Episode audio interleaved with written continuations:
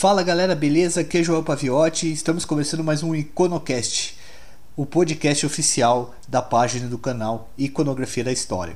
Antes de começar nossos trabalhos aqui de hoje, queremos agradecer a vocês que o podcast está sendo um sucesso. Nós estamos com bastante seguidores aí no Spotify, no YouTube e no SoundCloud.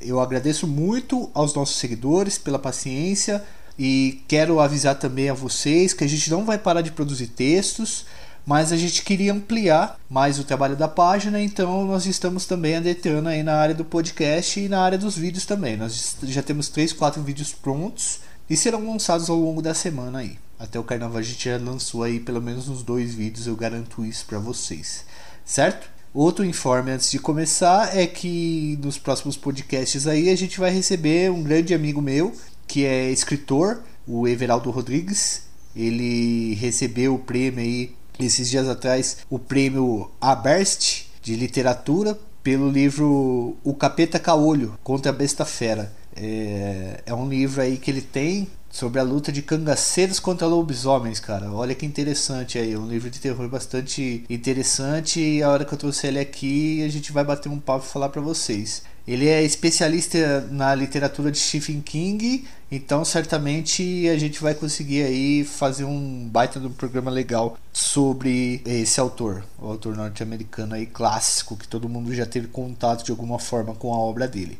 Enfim, o Iconocast de hoje vai tratar sobre um assunto bastante interessante também. Nós vamos, através da história de um cara, conseguir entender um fenômeno muito interessante que ocorreu em vários lugares nos centros urbanos, que são os justiceiros, aqueles homens que fazem justiça com as próprias mãos e o lugar onde o sentimento de impunidade reina. Esses homens eles aparecem em grandes centros urbanos, lógico que existem os justiceiros das áreas rurais e etc, mas isso é um fenômeno bastante urbano aí do e de meados do século XX que a gente vai conversar um pouco aqui. E o justiceiro escolhido para a gente contar essa história é o Chico Pé de Pato. O Chico Pé de Pato é bastante conhecido na história de São Paulo, principalmente da Zona Leste, e ele é considerado o maior justiceiro da história de São Paulo. O cara que é mercê da lei sai e mata pessoas que vão contra a lei, ou seja, bandidos.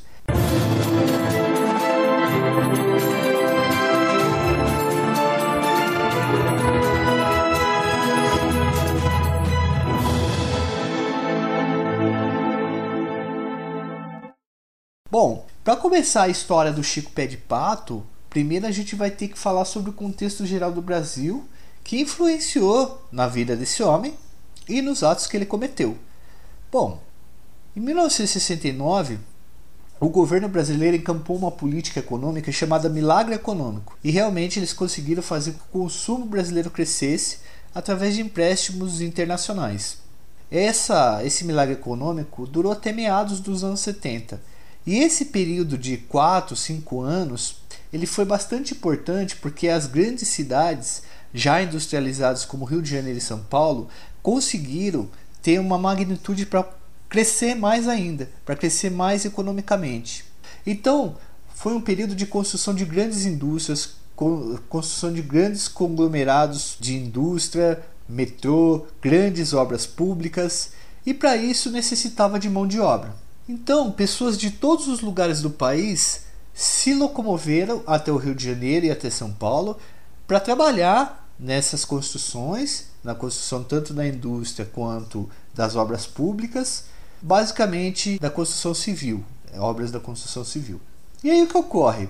Nessa vinda de muitas pessoas para cá, de imigrantes, uma boa parte dessas pessoas eram nordestinos que escapavam do abandono do Estado em seus seus respectivos lugares de moradia e escapavam da fome, da seca e de várias outros, outras dificuldades aí que existia na época. Muitos desses nordestinos vieram para São Paulo e é em 1973 que um baiano que morava no sertão da Bahia vem para São Paulo e vai morar, se estabelece na zona leste, no bairro, no distrito né, de Itaim Paulista.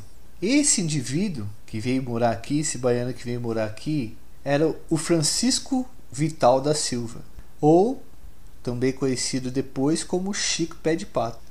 Na área que esse homem veio morar, que o Chico veio morar, que o Francisco Vital veio morar, existia muita violência. Vamos tentar fazer uma digressão aqui para imaginar como é que eram essas coisas aí. São Paulo, nesse período, virou uma cidade extremamente violenta. Inclusive, é nesses anos 70 e que a cidade começa a virar violenta mesmo. Por quê? Com esse tanto de imigrantes que vieram para cá, com a falta de assistência do Estado, com a falta de planejamento urbano, houve uma desorganização nas moradias e o pessoal que chegava, migrantes, não tendo dinheiro para morar no centro da cidade, nos bairros mais nobres, eles iam para as periferias e formaram lá grandes periferias. Eles iam para lugares distantes e formaram nesses lugares conglomerados periféricos, locais longe do centro da cidade, que não tinham muitas vezes energia, água, saneamento básico, como até hoje não tem. E gente de tudo quanto era lugar foi para esses lugares, essas moradias, e cara, bairros foram formados e uma das linguagens mais comuns do dia a dia para essas pessoas conviverem era a solidariedade, mas também a violência. Então esses bairros de São Paulo, formados nesses períodos, eram bairros extremamente violentos.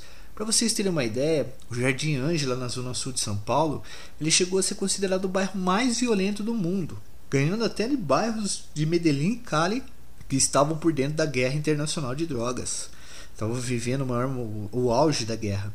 Então, São Paulo era uma cidade extremamente violenta nos anos 70 e 80. Não que não seja hoje, mas naquela época os índices de violência, de, de homicídio e, e outros crimes era tenebroso, era terrível.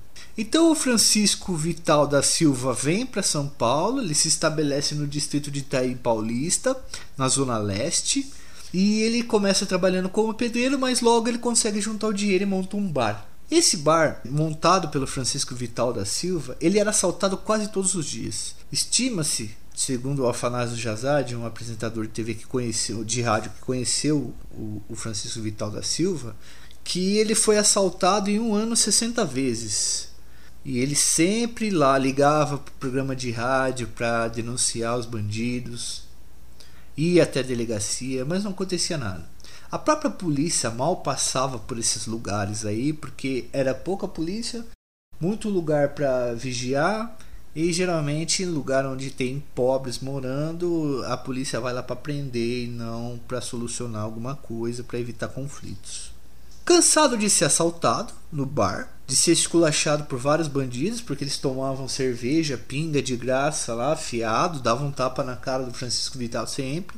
E que, que ele resolveu fazer? Um certo dia ele foi assaltado e ele reconheceu os caras e resolveu ir lá denunciar da queixa e falar o nome dos caras pro delegado. Enquanto ele estava indo da queixa, esses caras entraram no bar dele, quebraram tudo no bar e estupraram a mulher dele e a filha de 16 anos de idade. Esse estupro da mulher e da filha mexeu muito com a cabeça do Francisco, muito mesmo, e, e aliás com razão, né? Eu, eu, eu entendo que deve ter sido uma coisa bem barra pesada mesmo. Daí para frente, Francisco Vital da Silva viu que não adiantava mais apelar para a legalidade, apelar para o poder do Estado. Então ele resolveu comprar um Opala branco, várias armas e ele se transformou no justiceiro mais conhecido da história de São Paulo, o Chico Pé de Pato.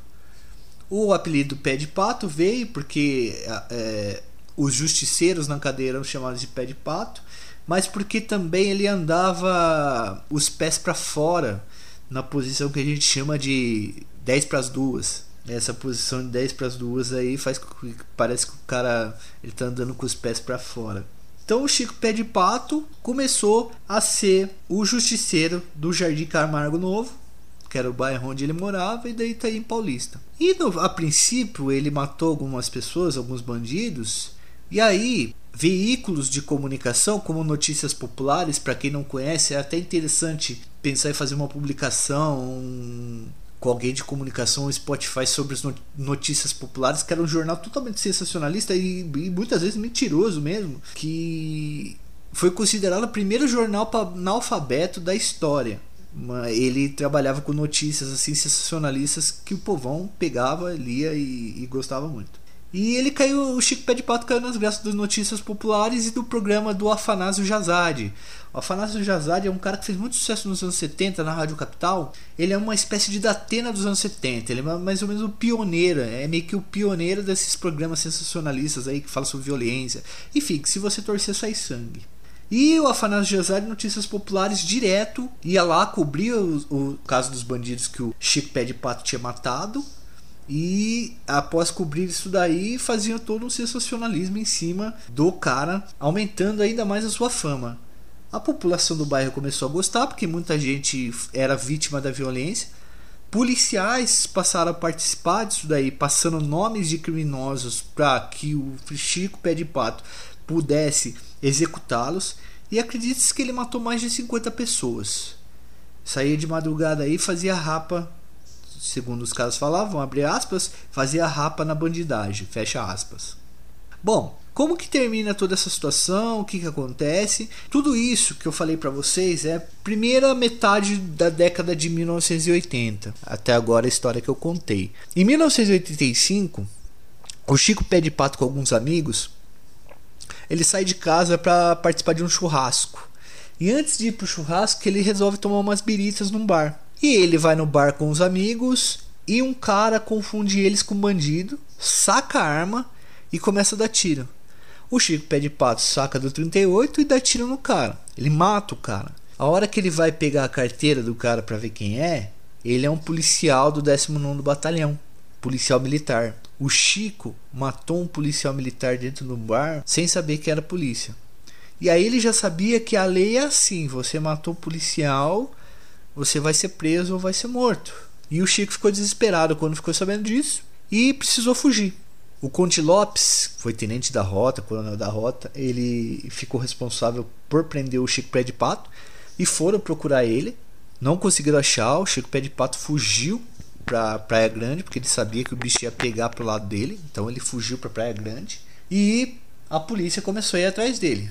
A coitada da mulher e da filha que ficaram daí paulista começaram a receber represálias de tudo quanto é canto. Seja de policial, porque como os policiais davam nome pro Chico Pé de Pato matar, eles estavam envolvidos também, não queriam que soubessem, que a justiça soubesse. E o Chico fugiu para Praia Grande. Aí, por a mulher dele, a esposa dele e a filha estarem recebendo represálias, ele precisou voltar. Ele voltou, ficou em Itacoaquecetuba, ligou pro Afanásio Jazade, que era uma espécie de amigo dele, o Afanásio foi até ele, colocou ele no porta-mala do Opala e levou ele até o Dake para ele se entregar, porque não podia ser no batalhão que é da PM, porque o pessoal ali tava meio bravo com ele. O Chico se entregou e na porta do Dake tinha mais de 500 pessoas com cartazes e gritaria para que soltasse o Chico Pé de Pato, porque ele era um homem que fazia justiça ali na região. Junto com o Chico Pé de Pata, a gente pode apontar inúmeros justiceiros que existiram na cidade de São Paulo. Mas a própria história do Chico explica um pouquinho sobre como que nasceu esse fenômeno, como esse fenômeno se ampliou na cidade. Então o Chico foi preso no DEIC, ele foi levado para uma delegacia de polícia onde ele ficou encarcerado. Naquela época não existia a política do CDP, Centro de Detenção Provisória de São Paulo, e os, as pessoas que eram presas elas ficavam na delegacia por muito tempo até conseguirem aí, após o julgamento, irem para uma penitenciária. Então o Chico foi levado numa delegacia. No dia do julgamento dele, ele mais de 5 mil pessoas foram na frente do fórum para tentar é, fazer pressão para que as pessoas soltassem o Chico Pé de Pato. Ele era muito querido pela população, pelos serviços terríveis serviços prestados aí, né? E o Chico foi julgado, pegou seis anos de prisão, muito muito menor do que ele teria pego se fosse julgado por todos os crimes que cometeu de verdade. E aí mandaram o Chico para Franco da Rocha numa penitenciária.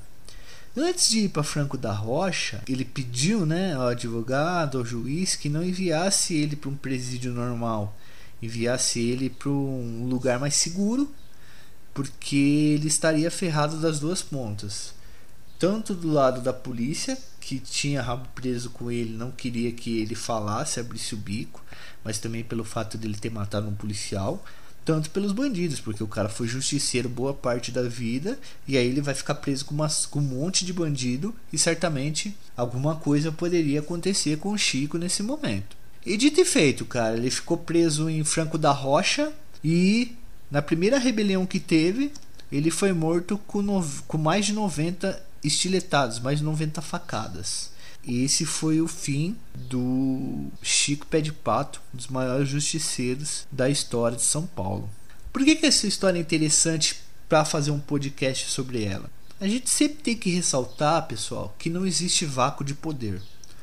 Onde o poder público não está fazendo segurança, não está dando justiça, fazendo que a justiça se imponha, alguém toma esse papel. O papel do Chico Pé de Pato não era de fazer justiça, era de vingança. Era de uma espécie de cara que diminuía um pouco o sentimento de impunidade que cresce muito no coração do brasileiro, paulistano, do paulista é muito triste isso, é muito complicado essa situação. A população mais pobre de São Paulo, ela sente isso todos os dias. Não são só as, elas são as maiores vítimas da violência, da criminalidade, mas são também quem perde os seus filhos para a criminalidade, que morrem e que matam. Então, é uma situação bastante complicada, uma situação bastante tensa e eu espero que a gente possa ter trazido para vocês aí nesse podcast um pouquinho dessa história aí. Muitos dos pais de vocês se você for do estado de São Paulo ou aqui da região sudeste, deve ter ouvido falar sobre Chico Pé de Pato e até na região nordeste também. Mas enfim, na sua terra, na sua cidade, seja ela grande ou pequena, certamente você tem ou conhece alguma história de algum sujeito que acabou virando justiceiro e fazendo justiça com as próprias mãos por falta do Estado para fazer esse tipo de, de, de segurança das pessoas. A gente termina por aqui o nosso podcast, tá? A gente já tem vários roteiros próximo, tá? Vai continuar a todo vapor, a gente não quer parar, a gente quer continuar essa mídia e ampliar cada vez mais uh, as mídias, os, os, os lugares de divulgação do nosso trabalho, certo? Quero agradecer também ao Fernando Zenerato, que está comigo agora no trabalho aí. Ele está trabalhando como editor, está editando tantos os vídeos, tanto o vídeo quanto o áudio. Então a gente pôde melhorar aí o áudio nesses últimos dias. Eu melhorei também um pouco da dicção, estou fazendo umas aulas sobre locução, essas coisas. Tudo melhorando para poder levar até vocês muito conhecimento. Esse ano aqui meu nome é Trabalho e vocês vão ter muito contato com ele. Forte abraço a todos, até mais. Thank you.